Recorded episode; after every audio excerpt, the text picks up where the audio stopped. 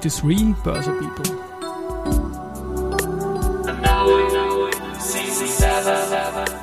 Are now in season 7. Presented by Fruits.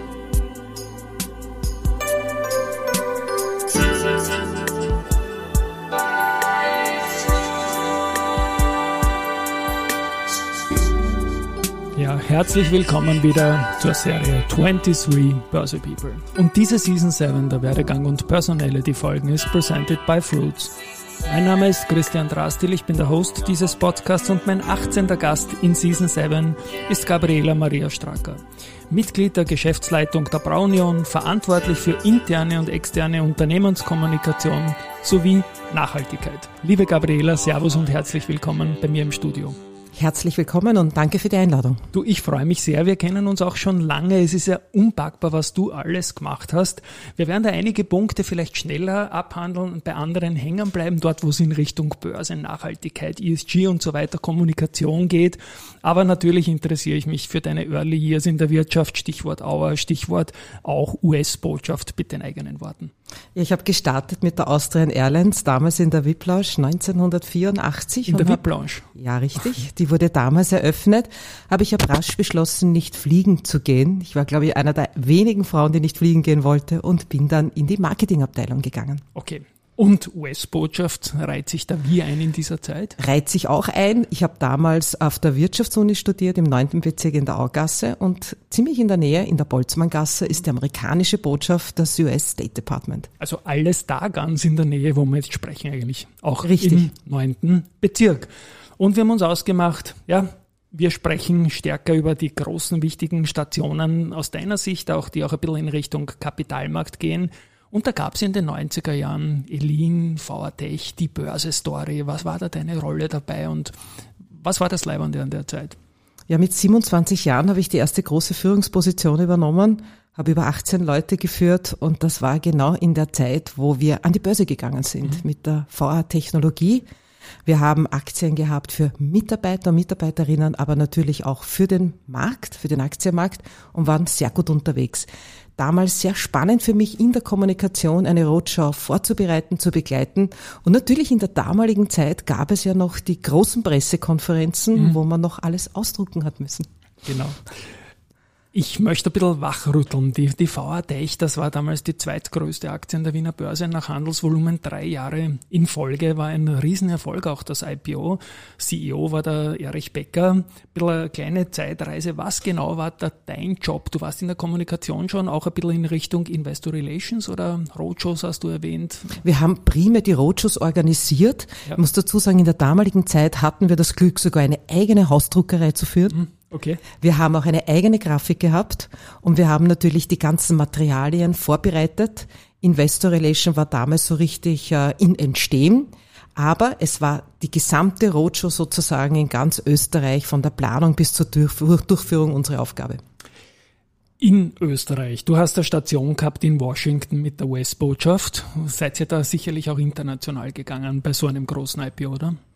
Ja, natürlich. Selbstverständlich. London nehme ich an. Ja, genau. Es war auch international. Ja. Wobei meine Hauptaufgabe war primär damals in der Benzinger Straße, weil wir eben so viele eigene Werbeabteilungen auch geführt haben. Ich sage bewusst Werbung, weil wie gesagt auch die vor- und nachgelagerten Stufen tatsächlich im Besitz des Staates waren. Und die VATech hat einen super Start an der Wiener Börse, wie gesagt, in den 90er Jahren dann gehabt. Du bist dann zu Philips gegangen, vielleicht auch da ein paar Worte, glaube ich auch ein spannender Player, wichtige Station, oder? Bei Philips hat mich auch gereizt, diese verschiedenen äh, Geschäftssparten, die wir gehabt haben. Es war damals über 10.000 Mitarbeiter bei mhm, Philips. Wahnsinn. Und ich war in der Unternehmenskommunikation tätig und durfte sozusagen mit allen Geschäftsbereichen hier zu tun haben. Und das war von der klassischen Presse angefangen bis natürlich über die interne und externe Kommunikation. Und wir haben auch sehr viele Werke gehabt in Österreich, die ich begleiten durfte. Bis dann auch, wie gesagt, wir haben einige geschlossen, was dann in Richtung Krisenmanagement gegangen ist, aber auch eine große ähm, Aufgabe war. Damals gab es auch noch eine Kampagne, die hieß Let's Make Things Better. Kann ich mich noch sogar erinnern, das war ein wesentlicher Claim. Richtig. Ja, der, der hat uns begleitet, ja. Und auch da waren wir international unterwegs. Stammsitz war Eindhoven und Amsterdam und ich habe mehrere Monate dort verbracht. Ja, als Fußballfan weiß man das mit Eindhoven ja. natürlich, natürlich, ja, die PS4 und so weiter. Ja, spannend, spannend der Claim auch und äh, du hast ja vieles gemacht, um letztendlich dort zu landen, wo du heute bist und da spielt sicherlich auch die Finanzwirtschaft, die du in den Nullerjahren gehabt hast, Helvetia, Raiffeisen als Stichworte, doch wesentlicher Baustein rein. Zum, zum ja. damaligen Zeitpunkt habe ich an der WU gemacht den Executive Master of Business mhm. Administration beim Professor Schlegelmilch und der ganze Finanzbereich ja. war einer der Schwerpunkte, mhm. weil es eine General Management Ausbildung war. Übrigens auch in Amerika, auch in Minnesota, Minneapolis, habe ich einen Abschluss gemacht. Und das in die Praxis umzusetzen, hat mir sehr geholfen äh, bei der Helvetia. Und by the way bin ich auch alle Nationalitäten durch, von erzösterreichisch mhm. in Weiz geboren, die VAD, genau, bis über einen Schweizer Konzern, einen japanischen Konzern, also holländisch natürlich und damals hat man von Diversität noch nicht gesprochen, mhm. aber dieses Multikulturelle macht's aus, dass man das, was man lernt auf der Wirtschaftsuni auch wirklich umsetzt. Also regional, multikulturell und auch von den Branchen her natürlich, ne, was ja auch viele Facetten der Regulatorik mit einbezieht. Die Banken sind ja da ganz anders äh, reguliert, als das ein Industrieunternehmen ist. Also ist bei der Helvetia ja? hat man schon gelernt, eben äh, die FMA zu schätzen mhm. und vor allem bei den äh, Werbeaussagen äh, sehr aufzupassen und die Regulatorik hat natürlich von Anfang an da eine große Rolle gespielt. Du hast USA erwähnt, du hast die Schweiz erwähnt, du hast Niederlande erwähnt, du hast vorher auch Japan erwähnt. Jetzt kommen wir schon ganz kurz zum Unternehmen dazu mit Japan-Bezug. Ehemals eine große Aktie an der Wiener Börse, die Austria Tabak, ist dann von Gallagher übernommen worden. Gallagher dann von JTI, also von Japan Tobacco und Japan Tobacco International war eine Station von dir. In Wien nehme ich an, oder? Ja, das war in Wien. Mhm. Und auch hier spannend eine andere Regulatorik, nämlich ja. ganz stark von Brüssel kommen die Verbote. Mhm. Denken wir an das Rauchergesetz, denken wir an die sogenannten Schockbilder, also im Konsumentenbereich Produkte nicht zu verbieten, diese aber zu regulieren und das auch mit äh, sehr viel Gesundheitsmaßnahmen gleichzusetzen, das war auch schon spannend. Das wäre vor 20, 30 Jahren undenkbar gewesen. Ich bin noch mit Marlboro Man aufgewachsen in der Werbung. Der war ja auch nicht ganz uncool, oder? Das, die, die, die Werbung, die sieht man auch noch so vor dem geistigen Auge. Jetzt hast du sehr viel Kopfkino bei mir gemacht mit Philips und Marlboro Man natürlich. Wir kommen schon langsam Richtung Bier. Habe ich ja noch was vergessen in der Karriere, was, was am Weg zu Richtung Bier, weil du, du liebst ja auch Bier, bist ja auch eine Sommelier.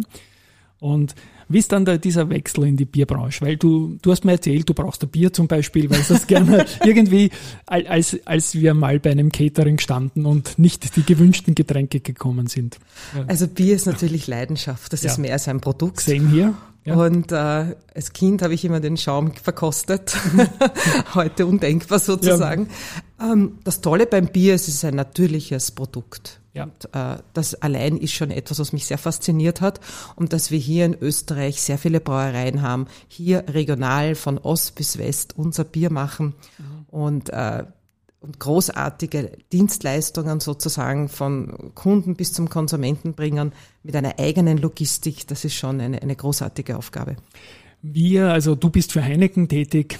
Das 2013 hast heuer das Zehner, nehme ich an. Ist das schon gewesen, das zehnte Jubiläum? Ist schon gewesen. Ist schon gewesen, aber gratuliere ich dazu. Ich habe auch nachgeschaut, die Aktie, als du gekommen bist, 48 Euro, jetzt über 90, also circa eine Verdoppelung in der Heineken-Aktie. Braunion BBAG hat eine österreichische Börsegeschichte, die lange vor deiner Zeit war.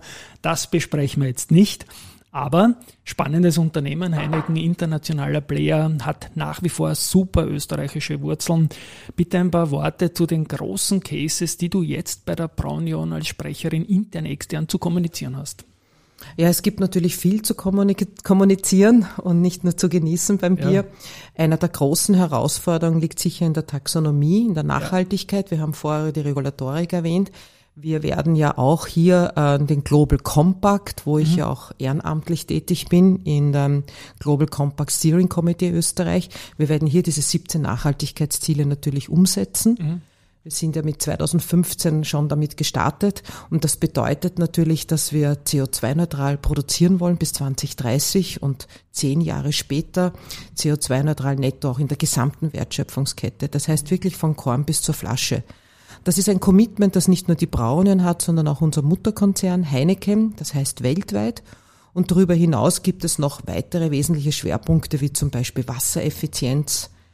Bier ist ja tatsächlich 92 Prozent Wasser.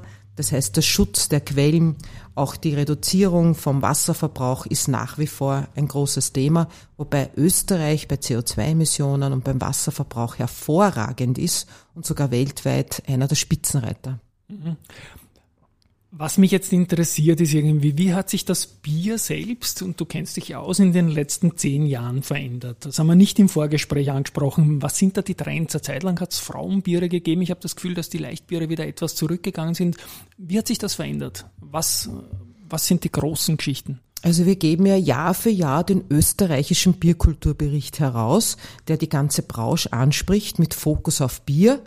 Und hier sehen wir, dass die Konsumenten und Konsumentinnen ganz klar Leichtgetränke bis über alkoholfrei, sogar 0,0 Promille bevorzugen. Noch, okay. Ja, das ja. gibt es tatsächlich gerade in der Zielgruppe 18 bis 29. Bei den jungen Leuten haben wir jetzt ein Wachstum von, von fast 30 Prozent. Verglichen mit dem letzten Jahr sind das 12 Prozent, gemäß unserer Umfrage vom Marketinstitut in Linz. Und daher wissen wir genau, äh, dass das eben sehr gerne äh, konsumiert wird. Und es gibt viele Gründe, die dafür sprechen. Einerseits ist Bier isotonisch, das heißt nach dem Sport äh, wird es gerne konsumiert. Es ist auch ein, ein alkoholfreies kalorienreduziert. Man kann sagen, mindestens ein Drittel Kalorien weniger. Und man kann natürlich tagsüber Autofahren, überall, wo man unterwegs ist, auf alkoholfrei greifen. Mhm. Und was genau macht jetzt eine Sommelier? Im Bier. Also beim Wein kann, kann, ist es ähnlich, ist es total vergleichbar oder ist doch was anderes? Ich bin Diplom-Bier-Sommelier, habe übrigens ja. auch meine ganze Frauschaft und Mannschaft ausbilden lassen, weil mhm. mir das sehr wichtig war, dass wir von der Produktion bis zur Auslieferung alles über das Bier verstehen mhm. und wir könnten sogar selber brauen im kleinen Bereich. Was man macht, man arbeitet primär am Gast. Also der Fokus liegt tatsächlich in der Gastronomie. Das heißt, wir können Biere erschmecken, wir können die sogenannten Fehler auch erschmecken. Es gibt die sogenannten Bierfehler mhm. pro Sorte, wie zum Beispiel Pilz, Lager, Weißbier, dunkles Bier. Was ist das ein typischer Bierfehler? Ich bin jetzt neugierig. Ein Buttergeschmack zum Beispiel, mhm. wenn es schlecht gelagert wird, das okay. wäre ein Bierfehler. Dann mhm. scheidet es aus. Ja. Ja, und bei der Produktion gibt es auch viele Fehler, die entstehen können, weil wir arbeiten ja ausschließlich mit Naturstoffen. Und äh, da könnten zum Beispiel ja auch bei, den, äh, bei der Hefe etwas sein, dann muss es auch ausgeschieden werden. Mhm. Es ist auch nach wie vor so, dass unsere Brauer kosten und sich nicht nur auf die Technologie verlassen. Es ist nach wie vor wird jeden Morgen verkostet. Okay. ja, und meine Stärke ist, dass ich wirklich ja. am Gast arbeite. Mhm. Und ich werde auch immer wieder eingeladen, äh, Fachvorträge zu machen, vor allem zum Thema Nachhaltigkeit. Da geht es dann um Taxonomie und Regulatorik und was wir als Brau AG alles tun in den Nachhaltigkeitszielen.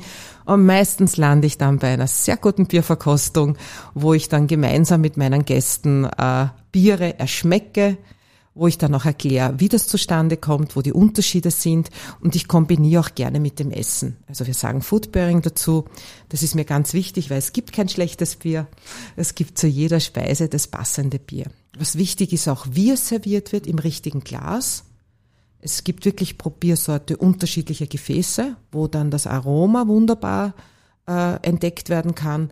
Und auch das ist wichtig, wie es präsentiert wird. Und gibt's auch typische Speisen, wo man sagt, na, da würde ich jetzt kein Bier dazu empfehlen? Oder ist es echt so, wo du sagst, es gibt zu jeder Speise ein Bier? Es gibt zu jeder Speise ein Bier. Es gibt da aus meiner Erfahrung ja. eine Speise, wo man immer aufpassen muss, das ist Fisch. Das wollte ich jetzt eigentlich hin, ja genau, das ist da, ja. Warum? Wenn, wenn man nicht das richtige Bier erwischt, dann kann es leicht nach Metallic schmecken. Und äh, da braucht es ein besonders leichtes Bier, je nachdem, welche Fischsorte das ist. Aber auch hier lässt sich das Richtige finden. Ja. Du hast auch über Nachhaltigkeit gesprochen. Und in einem großen Konzern wie Heineken, der in vielen Ländern tätig ist, ist ja die Taxonomie in jedem Land ein bisschen anders, oder? Du wirst dich, nehme ich an, austauschen mit deinen Kolleginnen und Kollegen aus anderen Töchtergesellschaften. Wie ist man da auf dem Weg zu einem gemeinsamen Pfad, länderübergreifend, oder ist das noch weit, weit, weit weg? Heineken hat sich den 17 Zielen vom United Nations Vereinte Nationen Global Compact uh, committed und mhm. das schon seit Jahren, weil den gibt's ja schon seit 2015 und das heißt, wir haben pro Kontinent uh, unsere Schwerpunkte. Mhm.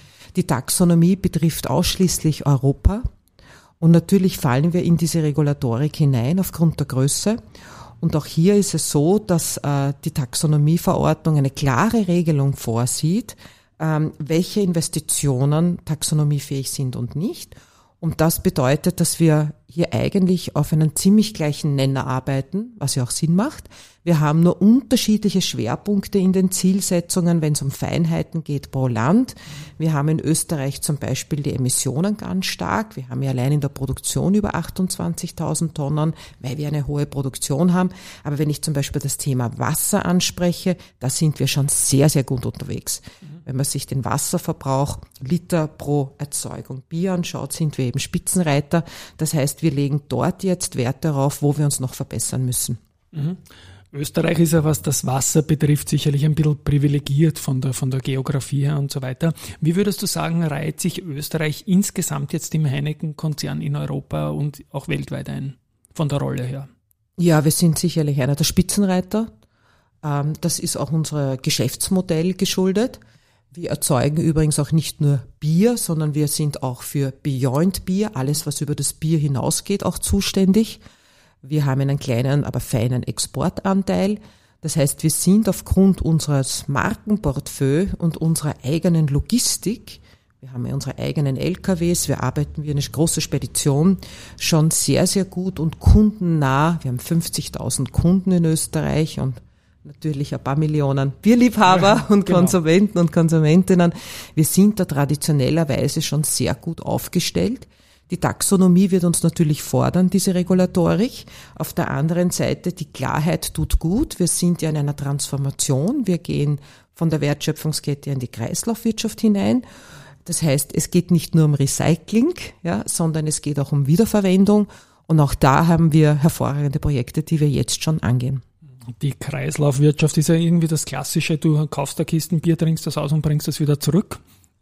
Ist das, in welche Richtung geht's da? Was sind da die neuen Trends beim, beim Kreislauf? Also wir wissen, dass, wenn ich möchte mal dieses Recycling ja. mit der Mehrwegflasche ansprechen, ja. weil Österreich ist einer der wenigen Länder, wo in der Kategorie Bier das wirklich super funktioniert. Mhm weil es beim Konsumenten ankommt, weil er das gelernt. ja auch aktiv, genau, genau, es ist gelernt und es ist ganz, ganz wichtig.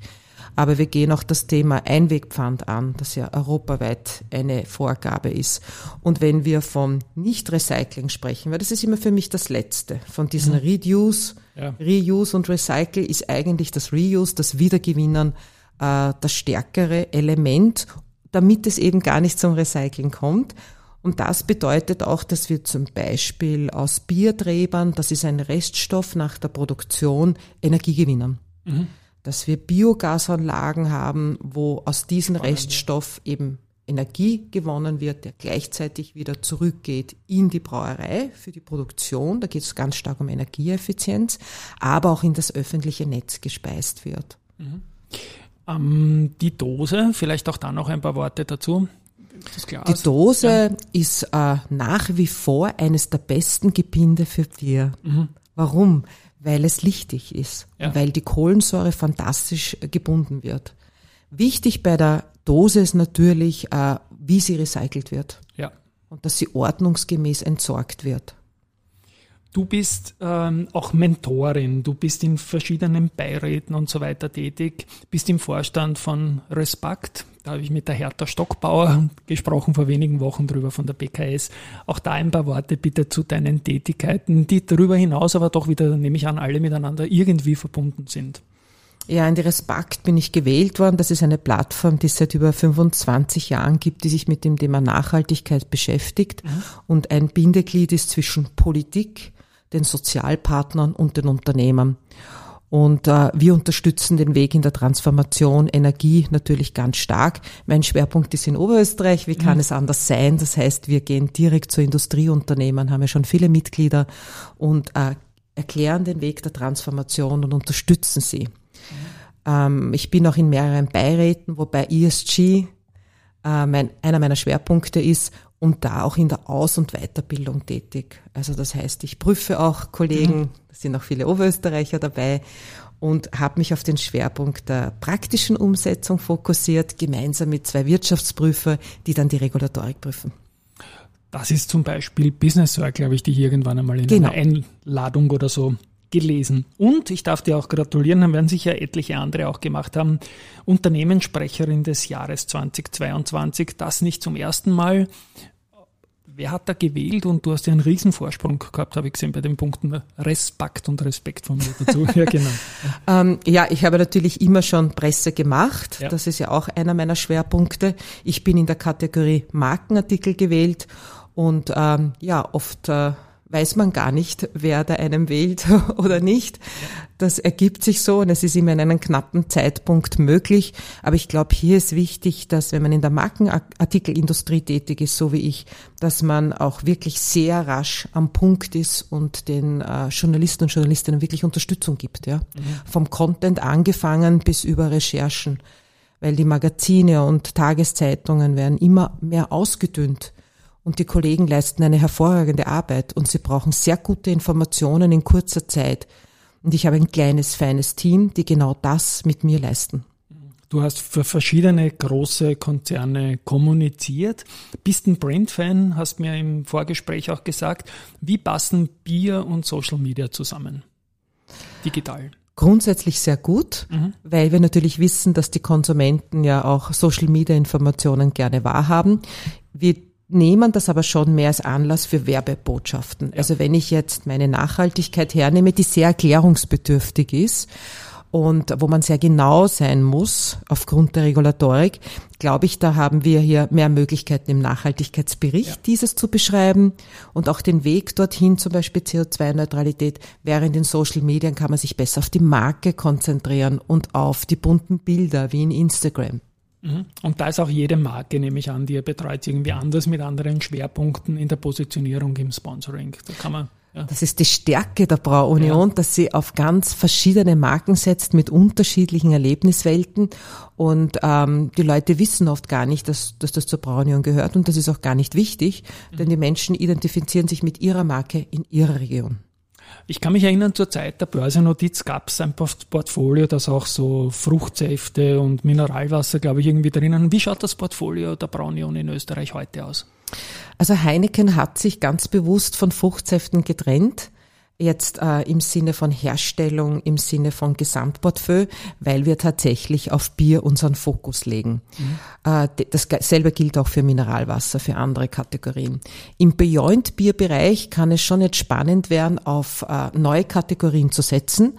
Allerdings gibt es da auch Geschäftsmodelle, die sozusagen das zusätzlich, weil der Konsument ja nicht nur Bier, sondern ja auch andere Getränke wahrnimmt, die das zusätzlich äh, tun und da gibt es eben schon noch neue Geschäftsperspektiven. Was ist jetzt nach zehn Jahren bei diesem Konzern das Spannende an deiner Position? Dass ich Was macht dir Spaß? Jetzt außerhalb von, von dem guten Produkt, das du auch liebst, ne? Das Wichtigste ist das Produkt. Ja, ja. Also, das ist einmal das Wichtigste. Und die Menschen, die dahinter stehen. Ja. Ich mag diese Menschen. Wir haben zwei Drittel Arbeiter, mhm. die allen jeden Tag dazu beitragen, dass unser Bier immer besser wird. Das macht wirklich Spaß. Und äh, in meinem konkreten Bereich interne und externe Kommunikation eine Drehscheibe zu sein, um unsere Kategorie noch besser darzustellen, um unseren Konsumenten zu erklären, äh, wie man das Bier wirklich konsumiert. Stichwort verantwortungsvoller Konsum, der aufgrund der Regulatorik auch immer mehr Bedeutung bekommt. Also bevor so Verbote kommen wie in der Tabakindustrie, gibt es viele Maßnahmen, die wir setzen mit den Nachhaltigkeitszielen, um, um unser Produkt auch abzusichern. Und dann natürlich der Weg in die Transformation hinein, diesen Weg zu begleiten, zu steuern und auch aktiv mitzuarbeiten, das finde ich eine großartige Herausforderung. Hast du persönlich, ohne jetzt eine Marke oder ein Produkt zu nennen, ein Lieblingsbier? Musst du nicht nennen, bitte nicht. Ähm, es, ich möchte jetzt ja. gar nicht die Marken ja. erwähnen, aber was ich zum Beispiel sehr gerne habe, bevor ich mit einem Essen starte, das mache ich auch gern bei den Bierverkostungen, zuerst einmal ein Pilzbier. Warum? Mhm. Ich habe es gern bitter, ja. nämlich gerade am Anfang, am Anfang eines Menüs, weil es erregt dann sozusagen mehr Appetit. Mhm. Und enden tue ich meistens dann bei einem richtigen Bockbier. Das kann dann ruhig äh, wirklich schwer sein oder sogar ein Pale Ale, ein Spezialbier, weil wenn man dann bei der Nachspeise sitzt, dann äh, hat man auch die Grundlage für ein stärkeres Bier. Für ein stärkeres Bier. Also ich wollte da jetzt keinesfalls verhindern, dass du eine Marke nennst, aber ich weiß, dass du für viele Marken verantwortlich bist und wollte dir keine Präferenz irgendwie rauslocken. Es ist ein Karriere- und Werdegang-Podcast auch. Wir haben jetzt viel über dich gesprochen, ganz spannende Stationen auch in der Aus- und Weiterbildung für andere. Äh, hast du einen Tipp an junge Leute, die jetzt gerade am Einstieg äh, beim Einstieg ins Berufsleben sind und nicht so genau wissen, was sie tun sollen. Gibt es da irgendwelche Learnings, die sagt, probiert das einfach initiativ irgendwo in Bereichen, die euch taugen oder doch zuerst studieren oder gibt's oder kann man es gar nicht über einen Kamm scheren? Ich glaube, man kann es nicht über den Kamm scheren, am wichtigsten ist auf die Bedürfnisse der, der jungen Leute einzugehen. Ich bin ja selbst seit Jahren Mentorin mhm aktuell auch bei der Maria Rauch-Kaller, der ehemaligen Frau Minister, die mir dann immer auch Mentees sozusagen ans Herz legt. Und bei meiner letzten Mentee ist mir auch aufgefallen, dass man sich oft nicht drüber traut. Ja. Und da muss ich wirklich sagen, es geht um Mut und es geht darum, dran zu bleiben. Ich höre immer gern Work-Life-Balance. Ja, genau. genau. Schau dir meinen Werdegang an, das gab es damals nicht. Ähm, man hat gerne, oder ich selbst habe auch gerne Überstunden gemacht. Ich war sehr flexibel und äh, ich glaube, man muss auch ein bisschen hineinbeißen, um bei den spannenden Projekten von Anfang an dabei zu sein. Wenn man das aber nicht möchte, dann soll man auch so ehrlich sein und sagen, das ist mir zu viel, ich mag das nicht, ja. Und äh, jeder findet dann seinen richtigen Karriereweg. Mhm. Work-Life-Balance ist in der Podcast-Serie schon oft gefallen, auch in die Richtung. Es wäre doch schön, wenn Work stärker zum Life gehören würde. In vielen Mindsets halt einfach. Ja, Maria Rauch-Kallert, Paralympics, auch ein bisschen ein Thema, nehme ich an, in dem Zusammenhang, oder? Ja, wir unterstützen natürlich auch, aber das hat jetzt äh, ja. nicht nur mit der Maria zu tun, sondern generell auch so Menschen mit besonderen Bedürfnissen, mhm. mit Behinderungen. Das ist mir ganz wichtig, nämlich auch draußen bei uns in den Brauereien, dass sie Menschen am dritten Arbeitsmarkt, die sonst da keinen Arbeitsplatz finden würden, und hier kooperieren wir mit äh, jeder Menge von NGOs, wie zum Beispiel die Assista in Oberösterreich. Das ist ein ganz ein wichtiges Anliegen, diese Menschen zu integrieren. Und finally, wir sind jetzt Hälfte des Jahres. Was sind, gibt Saisonalitäten im Bierbereich? Nehme ja, natürlich. Erzähl mir das noch als Bierfan, weil ich habe keine Ahnung, was jetzt die Antwort ist und ich freue mich drauf. Ja, es gibt den Weihnachtsbock okay, den jedes Jahr. Ja, genau. Es gibt natürlich auch den Osterbock mhm. und es gibt immer pro Saison Spezialitäten. So soll es auch sein, um sozusagen das Portfolio auch äh, spannend zu machen. Ein Klassiker in Österreich ist nach wie vor das Lagerbier. Mhm. Genau. Weil es einfach wirklich äh, gut passt, ein sehr süffiges Bier ist. Ich sage immer, zum Wiener Schnitzel nehme ich mir immer ein Lagerbier. Und das wird auch nach wie vor so bleiben. Aber die Biere aufzumischen und mit neuen Spezialitäten zu kommen, äh, mit Marken, Erlebniswelten, aber auch mit Aromen, das ist nach wie vor eine, eine Herausforderung. Liebe Gabriela, ich spiele meinen komischen Abspann. Es war eine Highlight-Folge. Ich habe wieder viel gelernt übers Bier. Spannender Werdegang von dir. Ganz, ganz toll. An euch da draußen. Ich hoffe, ihr habt auch ein Gusto gekriegt auf die vielen guten Dinge, die da in Österreich vorhanden sind. Und tschüss einmal von meiner Seite. Ja, vielen Dank, Christian. Ich glaube, wir müssen jetzt einmal anstoßen. Prost, genau.